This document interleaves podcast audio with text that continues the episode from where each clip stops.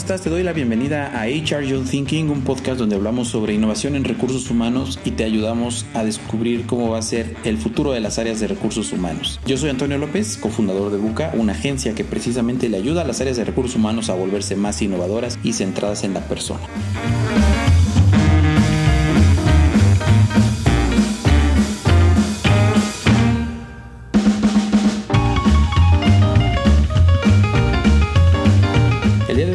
Con Ana Orihuela.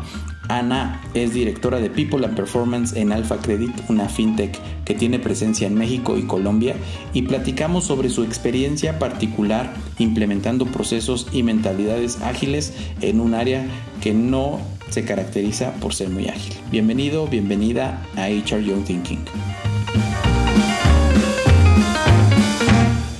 Me da muchísimo gusto recibirte el día de hoy, Ana, aquí en HR Young Thinking. Eh, la verdad es que uno de los primeros talleres remotos que hicimos el año pasado y que, la verdad a partir de ahí se, empezaron a abrir muchas puertas fue con tu equipo. Eh, me va a gustar mucho que, me platiques también la experiencia y todo que ha sido, pero, primero pues agradecerte la apertura, la, confianza y la disponibilidad, no en esta ocasión, sino siempre para poder platicar. Bienvenida, primero que nada, ¿cómo estás? ¿Cómo te encuentras? Hola, pues muchas gracias por la invitación. Eh, gracias a Dios todo bien. Y sí, este, me gusta decirlo porque en, estos, en este contexto que, que tenemos todos, pues la verdad es que hay que, pues que estar muy contentos, ¿no? Cuando se está yendo todo bien en temas de, de salud y de trabajo y de muchas cosas. Entonces, muchísimas gracias nuevamente. Y sí, la verdad es que también para nosotros como equipo de, de HR en aquel momento cuando nos conocimos. Fue súper rico las interacciones que tuvimos juntos, eh, facilitadas por, por tu equipo, porque empezamos a, explorar con ustedes el tema de cómo hacer un HR ágil, ¿no? El Agile HR. Y a partir de ahí eh, tomamos ideas, este, los, nos hicimos fans de ustedes. Eh, tanto de las herramientas y de los cursos que empezaron a dar y que nos empezaron a abrir posibilidades a nosotras para, para traer nuevas cosas a, nuestra agenda. Y la verdad es que en específico de este podcast, pues yo sí se lo pasé a, mi, a todo mi equipo, que, que son very young thinkers, ¿no? Es un equipo súper joven y que todas estas experiencias que ustedes comparten a través de, de este canal, pues son súper enriquecedoras, ¿no? Entonces, muchas gracias por, por muchos lugares. No, hombre, muchas gracias a ustedes. Me emociona y seguro al equipo le emocionará también escuchar esto y, y saber este, que, tienen esa percepción de nosotros. Justo por eso quisimos invitarte. Creemos que hay, hay muchos líderes de recursos humanos, eh, hay muchos líderes que están seguramente todos haciendo eh, o tratando, haciendo su mejor esfuerzo para hacer bien las cosas, pero, pero consideramos que, que Ana Orihuela es una, también una referente de una, e, en una industria muy innovadora y muy disruptiva, haciendo cosas innovadoras dentro de una función que no lo es tanto. Entonces, quiero que, que empecemos platicando un poquito cómo, cómo llegas hasta el punto en, donde estás ahora en, en Alfa, eh, Alfa Credit. Eh, un poquito, platícanos qué es Alfa, pero un poquito también de tu trayectoria. Si puedes resumirla en tres, cuatro minutos, lo cual es todo un reto, sería, sería interesante. Buenísimo. Eh, bueno, yo soy ingeniero industrial del TEC de Monterrey. Eh, empecé mi vida laboral en planeación de la producción. Planeaba el cartón para, para Baxter, que es una empresa hospitalaria que hace sueros y, soluciones para transfusión, transfusiones de sangre y demás. Eh, me acuerdo que un día no llegó el cartón y se pararon las líneas de producción y entonces el director de la planta me vino a ver, yo era becaria, y me dijo, ¿te das cuenta el impacto de parar una línea de producción? Y yo como que decía, pues sí, a la empresa, al, a, los pedidos que hay, al cliente, me decía, sí, pero también al, al operador, ¿no? Porque pues lo tengo que mandar a su casa. En su casa le cuesta más cara su comida que si viene y se la come aquí en, en, el, en el comedor de la planta. Entonces le estás generando un caos en su casa, ¿no? Más gasto. Entonces me acuerdo que esa se me quedó súper, súper grabado.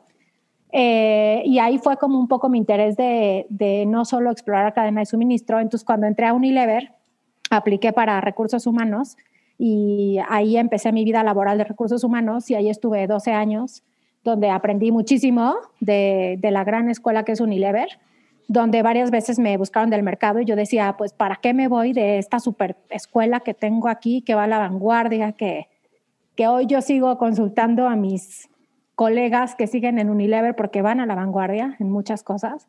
Este, y entonces cuando llegó la oferta de Alfa o la propuesta de Alfa, que era algo súper diferente, era como el momento de tomar el riesgo para irme a algo más emprendedor, donde yo podía tener el, poder de decisión de, todo el proceso de, recursos humanos, que como yo venía de un background de ingeniero, siempre decía, nuestro proceso es de hire to retire, ¿no? Eh, entonces fue como el momento, tomé el riesgo y me contrató una financiera, y así es como cuento la historia Alfa y pues hoy trabajo para una fintech, ¿no? Y entonces eso es una transición tremenda, porque por todo, ¿no? Porque es una, como decías, una industria que está en constante evolución, que está en, en, boga ahorita. El tema de la inclusión financiera y más en países como el nuestro es algo que, que está muy en la agenda de mucha gente, tanto en aspectos sociales como en aspectos económicos, financieros, este, culturales, este, muchas, muchas aristas. Y bueno, ha sido súper, súper interesante vivir con Alfa esta transición de ser esta financiera a ser hoy la fintech que tiene el propósito de darle a la gente el poder para cambiar su vida, ¿no? Y esa misión y ese propósito creo que es wow, ¿no? Eh, y en ese proceso, pues lo que te puedo contar es, eh, llegó un momento donde yo dije, híjole, creo que ya no soy la persona de recursos humanos para para liderar esta agenda, porque al principio como que fue muy fácil, fue hacer lo que yo ya había visto cómo se hacía en Unilever, ¿no? Un buen proveedor de nóminas para que te quites ese problema de encima este, y, el experto lo haga, eh, gente reclutándote y tú haciendo una gestión más enfocada al desarrollo del talento y demás. Este, cultura, sí hay que trabajar cultura, pero de repente como que el destino me alcanzó y ya lo que, ya, lo que yo ya sabía cómo hacer, como que ya no era suficiente, ¿no? Entonces ahí fue donde yo misma dije, chin, soy yo la persona para seguir en este rol. Y por un momento la verdad es que dudé y dije, pues tal vez ya no, ¿no? Y entonces me puse a seguir en LinkedIn a, a Buca, a este, gente de agilismo, a nuevos expertos, gurús de recursos humanos, ¿no? Este, que hablaban de nuevas tendencias y demás. Y de repente, como que ya sabía por dónde otra vez, ¿no? Y entonces yo misma viví un proceso de, de reskilling y de upskilling que, que me abrió otra vez el camino de decir, ah, por aquí, por aquí tengo que ir y por aquí tengo que llevar al equipo. Y ah, agilismo lo tengo que vivir yo con mi equipo primero. ¿Qué hacemos? ¿No? Este, vamos a cambiarnos el nombre. Ya no somos HR, somos el equipo de people, ¿no? Y ahora ya no es el proceso hire to retire, ahora es el journey, el employee journey y las fases del Employee Journey y, y cómo empezamos a medir cada una de esas fases, workshops con ustedes que nos empezaron a enseñar cómo mapear ese journey. Eh, y hoy lo que les puedo contar es que empezamos en, en, agosto un proceso de hacer squats dentro de People, dentro de mi equipo, para, para atacar prioridades que veíamos en el journey. Y hoy mis squats están liberando producto y están iterando y están este, ya con gente voluntariándose a ser parte de, eh, y de alguna manera le ganamos un poquito a la gente de producto de la empresa, o sea, como que pudimos ir un poco más rápido, en parte porque pues yo estuve muy metida en el proceso y, y bueno, y eso nos hace ir un pasito adelante y por lo tanto ser mejores em, como business partners o people partners en el que sigue para los equipos, ¿no? Entonces, así ha sido más o menos el, viaje de Alfa y de People en Alfa. Qué padre, es, bien inspiradora esto, esto que me acabas de platicar.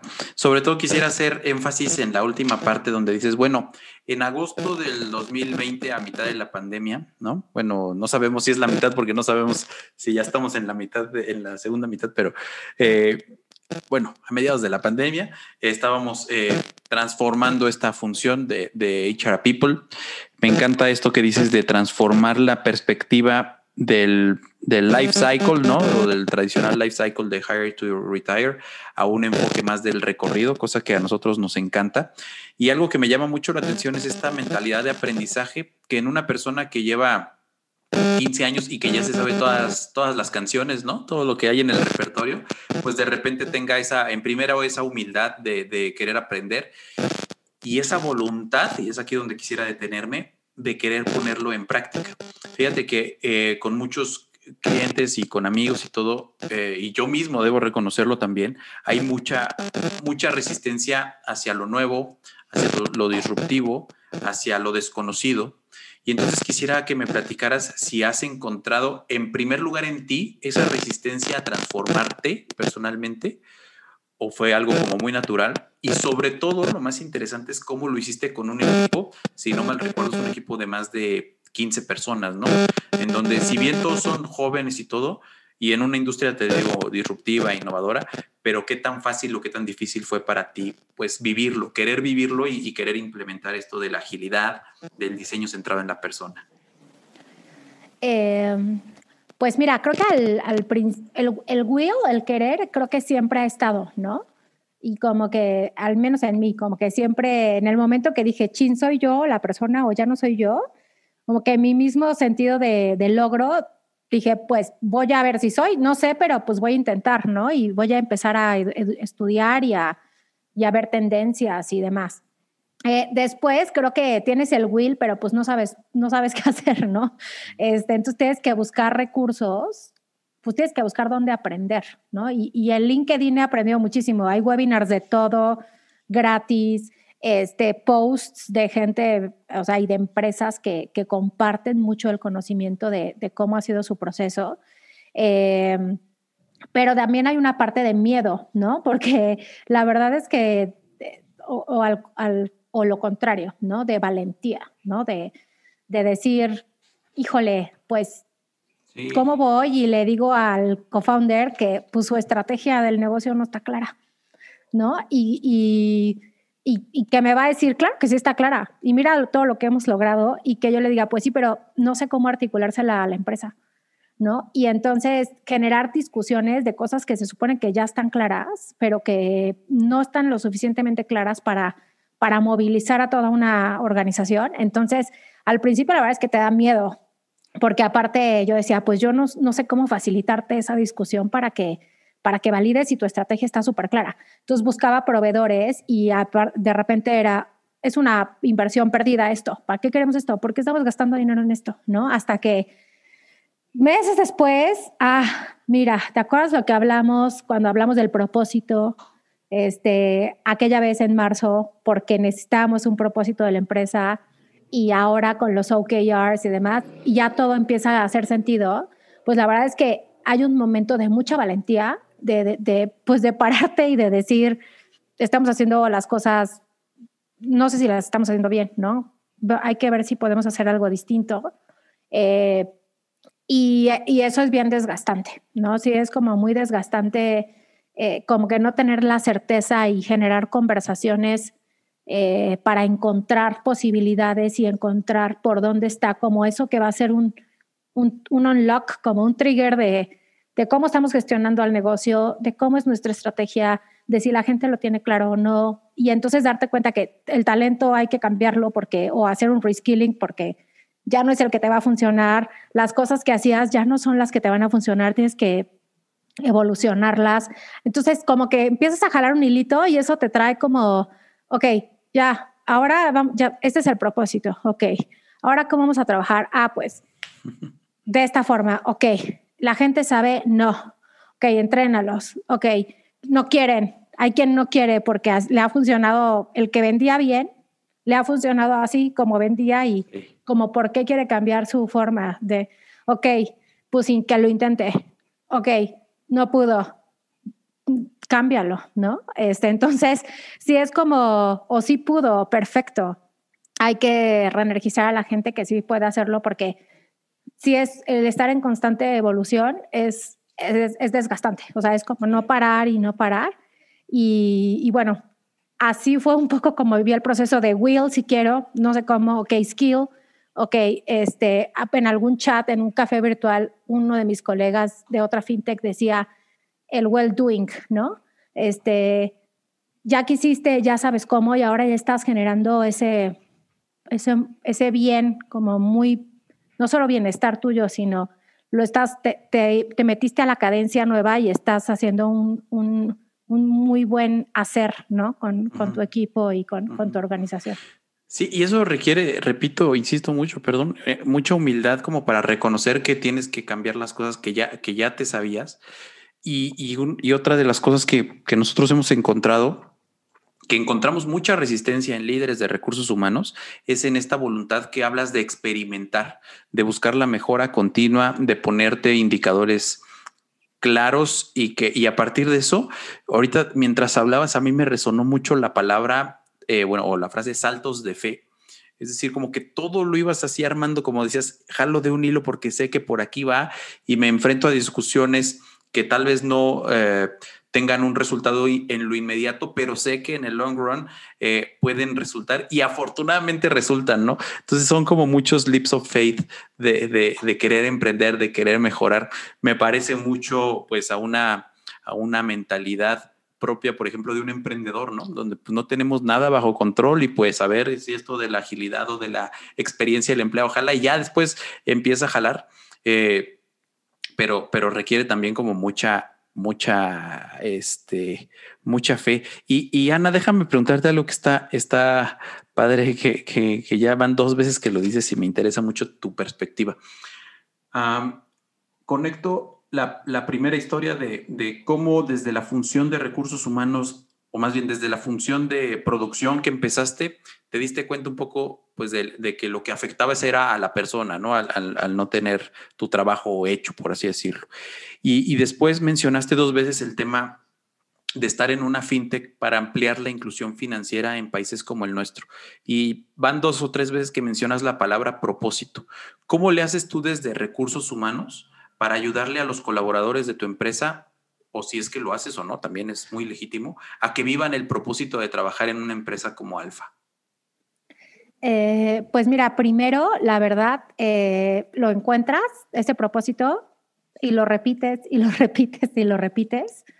Y la verdad es que como construirlo fue una conversación con los co-founders, con, con el CFO, con varias personas que dirigen la organización y que, que a través de muchas conversaciones con ellos logramos encontrar eh, eh, eso, ¿no? Esas, esos momentos donde como empresa a, través del tiempo habíamos eh, generado un impacto y de ahí fue donde pudimos articular, es que esto es lo que estamos tratando de, de repetir, este impacto, ¿no?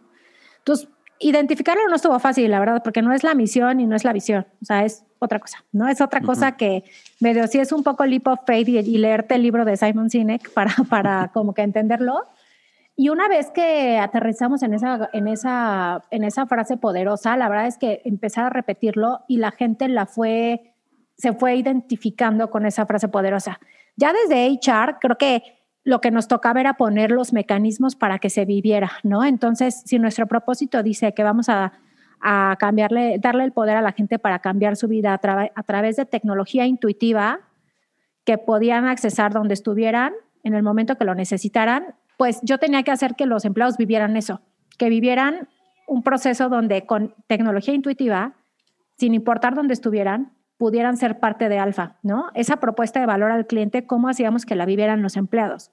La verdad es que nos ayudó mucho o tratamos de tomar lo mejor de la pandemia y eso, pues, o sea, forzó a que en otros foros lo hemos hablado contigo, Toño, a que rápido se tuviera que vivir esa propuesta de valor y que más bien empezáramos a, ok, ¿cómo hacemos la tecnología intuitiva para que la gente se pueda comunicar? Cambia el sistema de comunicación, mete Slack, entrénalos en workshops en Miro, este, eh, como que muchas cosas que tuvimos que ir viendo cómo mejorar desde la experiencia del empleado para que pudieran vivir ellos esa propuesta de valor que le queríamos eh, llevar al cliente. Sí, padrísimo. Es como eh, otra vez la agilidad, pero en el ADN, en el ADN puro del equipo y, y se volvió como muy natural, ¿no? Digamos, reaccionar de alguna forma, porque pues ya estaba aquí encima, pero con un, con un pensamiento más estratégico y más centrado en el diseño, cosa que me encanta. Ana, hablando de la agilidad en recursos humanos, eh, hay muchos que nos dedicamos a, la consultoría del diseño centrado en la persona, design thinking, agilidad. Eh, y, claro, que estamos, mi, mi, percepción es que estamos como en una etapa temprana de estas prácticas en una función de recursos humanos. En cambio, creo que tú lo estás viviendo el día de hoy en tu equipo y sé que también conoces como pues otras eh, historias de otras empresas y colegas tuyos, etcétera. ¿En, en dónde eh, evalúas que estamos en una curva de adopción de estos de estos modelos de trabajo en recursos humanos y si crees que vaya a ser una tendencia de largo plazo o será solo una moda, ¿cómo lo evalúas tú? Em, pienso que ahorita está un poco de moda, la verdad, pero si, lo, si tomas lo mejor de esa moda, sí te da resultados, ¿no? Si, si lo que estás buscando como organización o como equipo es pues dar resultados más rápido, ¿no? Y entonces eh, aplicar las metodologías ágiles como que te ayuda en, esquema metodología. A mí me, choca hablar de las metodologías ágiles, pero hay dos definiciones que me han gustado mucho de agilidad, ¿no? Una es eh, una amiga que, también tiene una consultoría en, este tema de transformaciones, eh, me decía, es que agilidad es como la película de del gladiador que está dentro del Partenón, no sabe ni qué va a salir, no del Partenón, no, perdón, del Coliseo, no sabe qué va a salir ahí de, cuando levanten las... O sea, no, sabe si es un león, no sabe si es un guerrero, no sabe qué le va a salir, pero está fit, ¿no? Está listo para, para defenderse cuando sea la oportunidad, lo que venga, ¿no? Entonces, eso es, para mí, eso es también como que ser ágil, ¿no? Estar listo para aprovechar esas oportunidades que vienen. Eh, en el mercado, en, en, en, tu contexto, en tu contexto de negocio. Y la otra definición que me gustó mucho, que me la dijo nuestro Vice President de Engineering, nuestro líder de ingeniería de los desarrolladores, decía, en este mundo buca, eh, el, tema de las metodologías ágiles te ayudan a, a, pensar, como a diseñar con poca certidumbre, ¿no? A experimentar y arriesgarte y eso te da tranquilidad de mente, te da como peace of mind de que, pues no sé, sabes todo el camino, pero sabes el siguiente paso que tienes que dar y entonces tomas retroalimentación del contexto y entonces ya sabes cómo dar el siguiente paso y a lo mejor es en una dirección diferente, pero no importa. O sea, lo importante es que estés aprendiendo del contexto y que estés como dispuesto a tomar ese riesguito de dar el paso, ¿no? Entonces, ¿Por qué te digo esto? Porque pienso que es moda, pero pienso que sí da resultados y pienso que sí se vuelve una necesidad, llámala como lo llames, ¿no? Se llame agilismo, se llame evolución de un equipo de alto desempeño. O sea, sí, sí, sí te da resultados porque al final es un tema de, entender a tu equipo y habla mucho del liderazgo de servicio, ¿no? Que yo decía, ¿qué es esto de liderazgo de servicio? Y lo aterricé en cómo le sirves a tu equipo, cómo, cómo tú como líder sirves para que ellos puedan avanzar. Y a veces es dejando que se topen con pared y aprendan. A veces es dándoles como la señal de por dónde, a veces es cambiando gente del equipo. Entonces, ese tema de liderazgo de servicio, al final son este, como fundamentos básicos del liderazgo que te lleva otra vez como al back to basics. Y entonces creo que, pues, aunque sea una moda, si, si lo logras aprovechar o tomarlo mejor, sí te da muy buenos resultados, ¿no? Me encanta, me encanta. Y en tu equipo justamente este mindset de experimentación, de fallar rápido, de estar alertas a los cambios y todo, ¿fue fácil implementarlo o qué resistencias encontraste en, digamos, en, los chavos que, están contigo? Mira, algo que nosotros nos, nos ayudó a, aventarnos a experimentar fue mucho el COVID, donde, ¿no? Eh, me decían mis niñas de cultura, es que necesitamos ayuda psicológica, ¿no? Y se conseguían un proveedor que nos daba unas licencias gratis y pum, lo lanzaban, la gente se inscribía y validábamos la efectividad. No, no gustó. Ok, busqué, no gustó. El proveedor, no, no fue el proveedor, el proveedor dio muy buen feedback, pero el, el abrirse a, a, temas personales en, una, en un ambiente de trabajo no gustó. Ok, por ahí no es, ¿no? Este, ahora la gente este, están pidiendo o sea, ejercicio en su casa. Bueno, ponles algo y les poníamos actividades. cuántas gente se metieron, o sea, mucha data, ¿no? Estar midiendo cuánta gente se metió de México o de Colombia, qué gustó, qué no gustó, ah, ok, esto sí se queda, ¿no? Entonces, como que esa incertidumbre del COVID y de correr con todo el mundo a las casas y como pensar el qué les va a ayudar a ser más eficientes desde su casa, donde conviven housekeeping, este, houseschooling, homeschooling y de todo, ¿no? ¿Qué les, qué les qué va a servir? Entonces, ahí uno de los retos que tuvimos y que sigo teniendo con mi equipo es midan, midan, no puede ser nada más de intuición y de creo que sí les gustó. O sea, ¿crees? O, o sí les gustó. ¿Cuánta gente se metió? ¿Qué feedback te dieron? Este, hoy de repente ya mis, mi equipo me dice, creo que sacamos muchas encuestas y no nos da ni tiempo procesar todas. Mejor vamos a parar tantito y mejor enfocarnos en una muy buena encuesta que nos dé mucho insight, ¿no? Entonces, ahí es donde yo encontré un poco la, el, llevar a HR afuera de su zona de confort en el tema de la data, que hoy capaz que ya es un poco más común, pero que nunca en mi vida de 12 años de, de HR me había tenido yo que, que asegurar de que estuviera ahí la data, ¿no? Siempre estaba, porque ya estaba el sistema, porque alguien lo medía desde Londres, porque, ¿no? Pero el que tú tengas que fabricar o eh, los esquemas para que la data se genere y la puedas analizar y con eso puedas saber si experimentaste por, o sea, en la dirección correcta o no y puedas aprender y ese ciclo que, que lleva la, el agilismo, eh, sí necesitas de data para que sea efectivo. Y muy, si me lo permites, como customizada o, o como dices, eh, que realmente te sirva. No es lo mismo sacar información pues de que alguien te manda y te va los resultados de la encuesta, a tener como la intención de qué es lo que vas a medir y a partir de eso hasta diseñar el instrumento, ¿no? Me, me, gusta mucho. Fíjate que ahorita que, que, comentas eso, me quedé con un comentario eh, muy interesante. Yo conocí a Laura Vega eh, el año pasado por ahí, pues por estas fechas, en enero, febrero. Y fue, fue a uno de los últimos talleres que organizamos presenciales este, no sabíamos que era, iba a ser de los últimos. Dice, no, pues es que eh, mi jefa me, me, recomendó y me dijo que viniera. Y, y, lo que me hizo mucho sentido es que la misma, el mismo ímpetu que ella tuvo para ir hasta, bueno, de Santa Fe a se lo dimos por reforma, no, está tan lejos, pero bueno, este, y estar ahí, participar y estar como muy interesada y después seguir la conversación y todo, me resuena mucho pues desde el líder, ¿no? Desde la, desde la líder en este caso. Es decir, cuando la cabeza trae eh, el ímpetu, la energía y las ganas de volverse ágil, de experimentar y todo, pues todo empieza a, a caer como más fácil. Y te quiero hacer una pregunta. Por otro lado, hemos conocido otras Lauras, ¿no?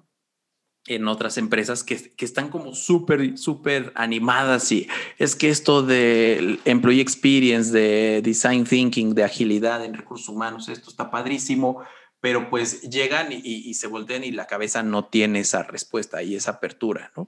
¿Qué les recomendarías a estas personas que, que sé que aparte son muchas de las que nos escuchan, que, que tienen estas ganas y que no tienen como la forma de vender este tipo de proyectos dentro de sus equipos de, de recursos humanos en primer lugar y luego se enfrentan a otras a otros intereses en pues en áreas de finanzas sobre todo o en áreas más eh, de dirección. ¿Qué les recomendarías?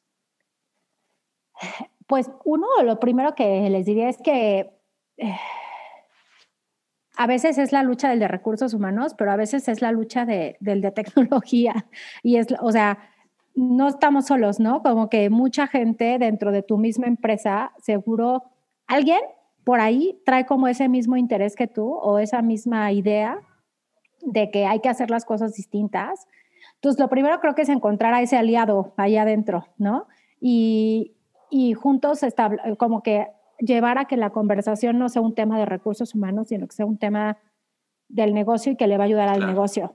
Eh, a mí algo que me ayudó muchísimo, la verdad, fue echarme el pitch de ventas de todas las, las consultoras de agilidad eh, y, leer sus páginas así completas y los blogs que tenían y, y empezar a hablar, eh, o sea, que la gente a mi alrededor viera que yo ya tenía un, un slang distinto y que podía relacionar cosas que estaban pasando con, con ese nuevo slang del que hablaban en en, otras tech, ¿no?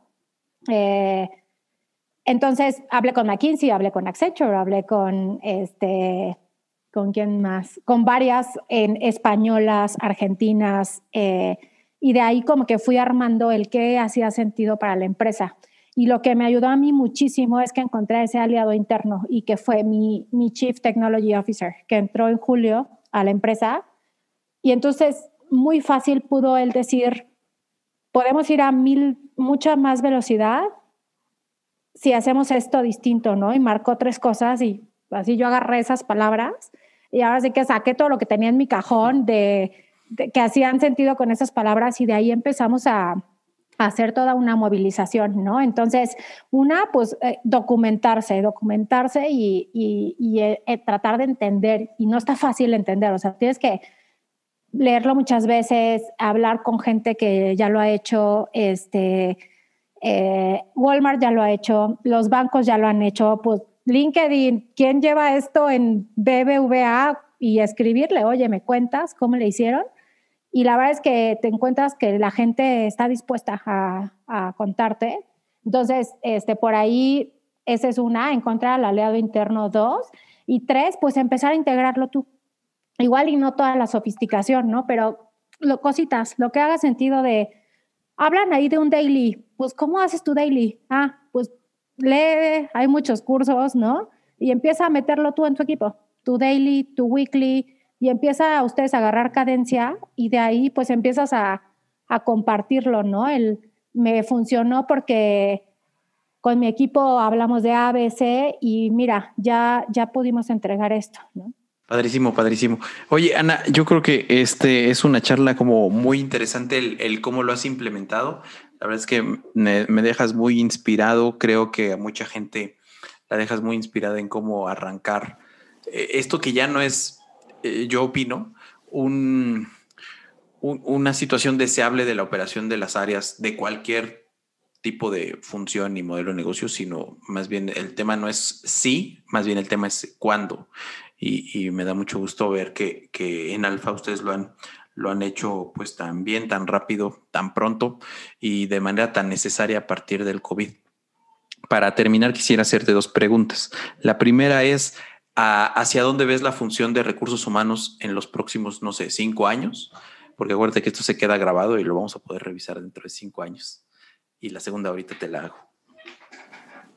Eh, pues mira, yo la verdad sí, en mi, en mi lectura de LinkedIn, que de ahí aprendo muchísimo, me acuerdo que ustedes postearon el de los puestos de HR del futuro hace un tiempo y se me quedaron súper grabados porque, pues sí, creo que esta no va a ser la última como situación global dramática que nos toque vivir, ¿no? Entonces, este, entre más estemos preparados para, para afrontar situaciones de este tipo como globales, eh, por ahí el, eh, había estado en boga el, hace unos años el Happiness Manager, ¿no?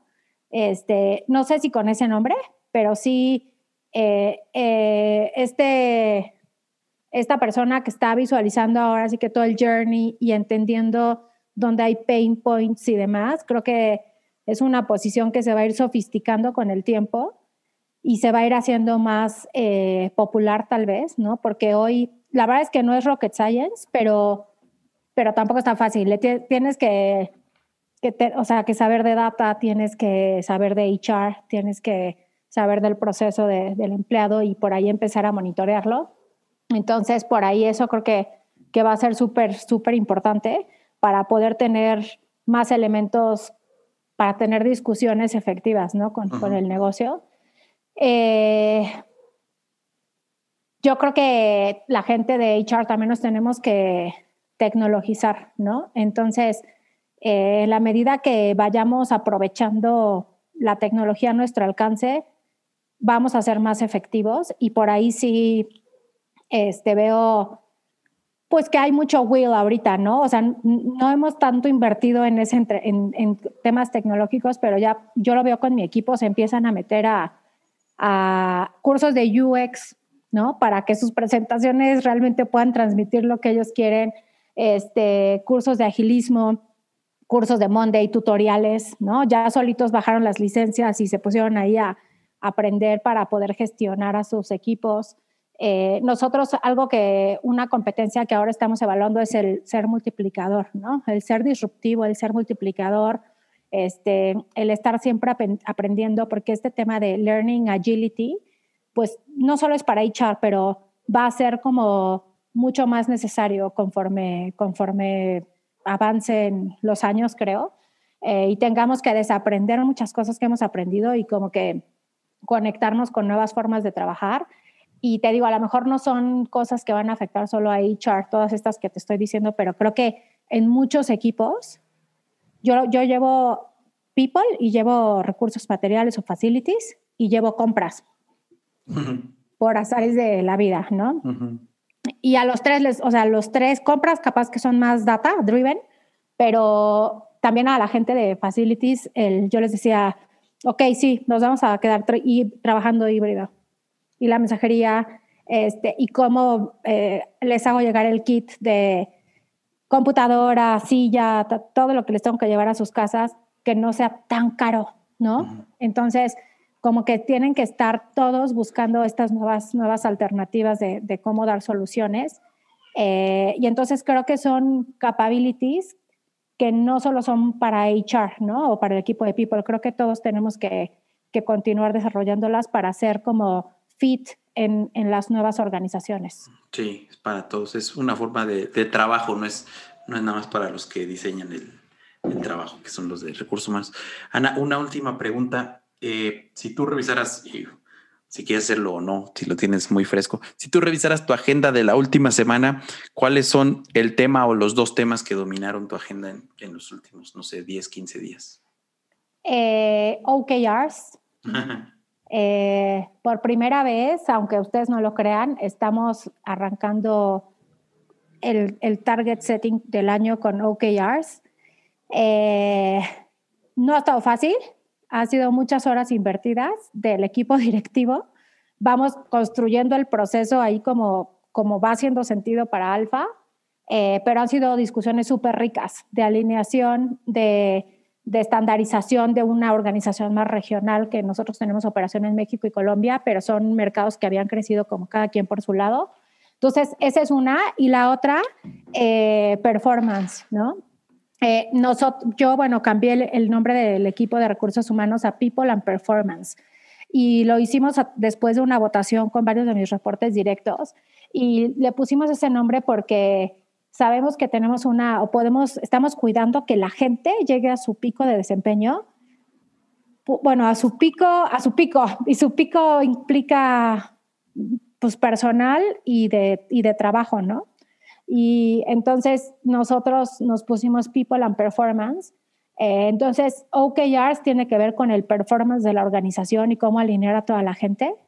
Y justo estamos ahorita en el cierre de evaluación del 2020 y haciendo la transición hacia un nuevo modelo de competencias, hacia un modelo nuevo de evaluación por quarter, alineado a los OKRs, hacia hablar del impacto de la del outcome, ¿no? Del negocio y del output que da la persona. Entonces, como que eso ha, tenido mi agenda las últimas dos semanas y yo creo que otras dos más será en lo que cerramos todo el ciclo. Padrísimo, es como la culminación de un ciclo y, yo creo que muy alineado pues al nombre y a la visión y a la, a la, cultura que estás, que estás implementando. Yo te quiero agradecer mucho, Ana, por este espacio. Ha sido una charla de mucho aprendizaje, este, muy inspiradora. Espero que podamos seguir la conversación y muchísimas gracias por estar en HR You Thinking el día de hoy. Muchísimas gracias a todos por, por escucharme y a ti, Toño, por la invitación.